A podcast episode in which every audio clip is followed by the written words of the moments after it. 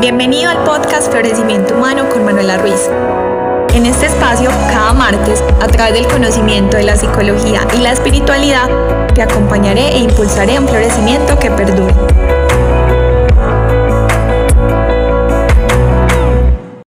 ¿Cuál es el sentido de las dificultades que en ocasiones estamos viviendo y que para nosotros nada tiene sentido y que en ese sinsentido nos encontramos como en, en una gran angustia?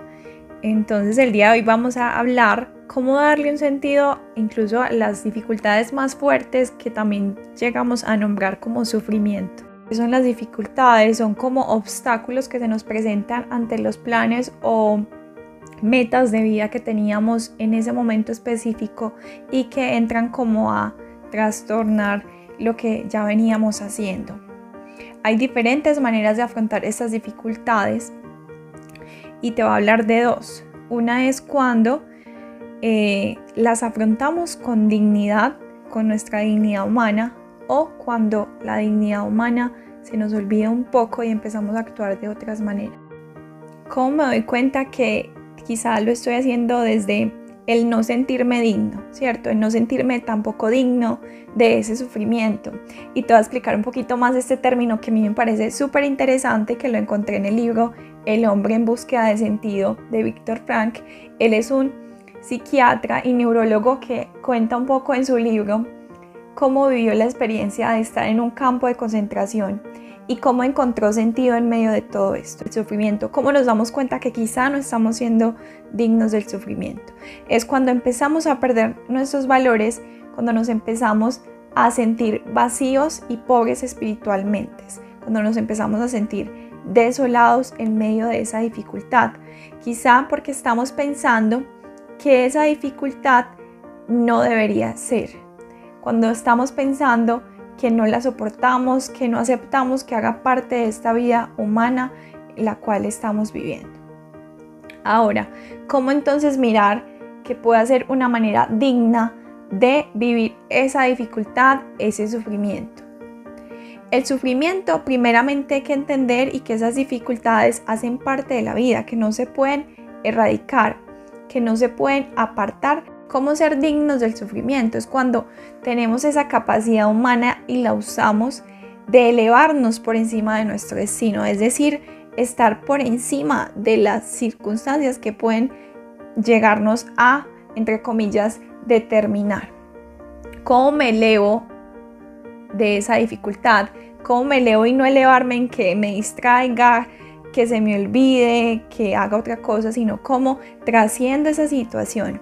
Y es una verdad que hay que es muy importante que tengamos claro y es que la salvación del hombre está en el amor y a través del amor. En medio de estas dificultades, usualmente recurrimos a algo que nos ayude y nos fortalezca. El amor, el amor entendido como Dios, como Dios que también nos puede dar esa fuerza para superar cualquier dificultad y darle un sentido, sentir que en medio de esa dificultad estamos contribuyendo a un propósito divino, un propósito que Dios tiene con nuestra vida, de formar ciertos aspectos de nosotros a través incluso de ese dolor. Yo puedo dejar de vivir de cierta manera una dificultad cuando cambio mi perspectiva sobre ella, ¿cierto? Entonces eso es lo que yo te estoy diciendo puede que la empieces a vivir sin dignidad, es decir, que no la trasciendas, que no aceptes ese sufrimiento y que empieces a convertirte en algo diferente a lo que tú eras, que empieces a negociar tus principios. O puede que esa dificultad tú la aceptes y tú la uses para tu bien y el bien de las personas que te rodean y que incluso la lleves a que te acerque mucho más a Dios y al propósito que Él tiene contigo. No es tan fácil, quizás yo simplemente lo estoy diciendo acá, pero cuando llega la dificultad, ahí llega realmente la prueba y, está en nuestras manos la manera en cómo vamos a reaccionar a esa determinada prueba que estamos viviendo. Y te voy a leer una cita del libro que te he estado comentando. El modo en que un hombre acepta su destino y todo el sufrimiento que éste conlleva, la forma en que carga con su cruz le da muchas oportunidades, incluso bajo las circunstancias más difíciles, para añadir a su vida un sentido más profundo.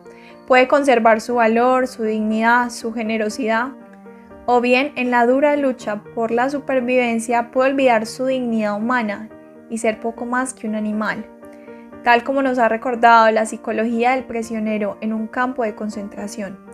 Aquí reside la oportunidad que el hombre tiene de aprovechar o dejar pasar las ocasiones de alcanzar los méritos que una situación difícil puede proporcionarle. Y lo que decide si es merecedor de sus sufrimientos o no lo es.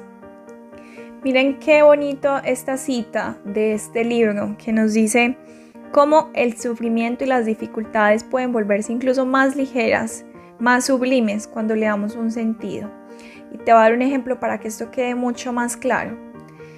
Si por ejemplo tú eres un creyente y estás en un ambiente donde tu fe no es aceptada y digamos que empiezas a sufrir persecución debido a esa fe que tú tienes y que sigues fervientemente. Cuando tú empiezas a ser perseguido por causa de eso, tú entiendes que estás sufriendo por una causa que es importante para ti, que es importante en general para el mundo.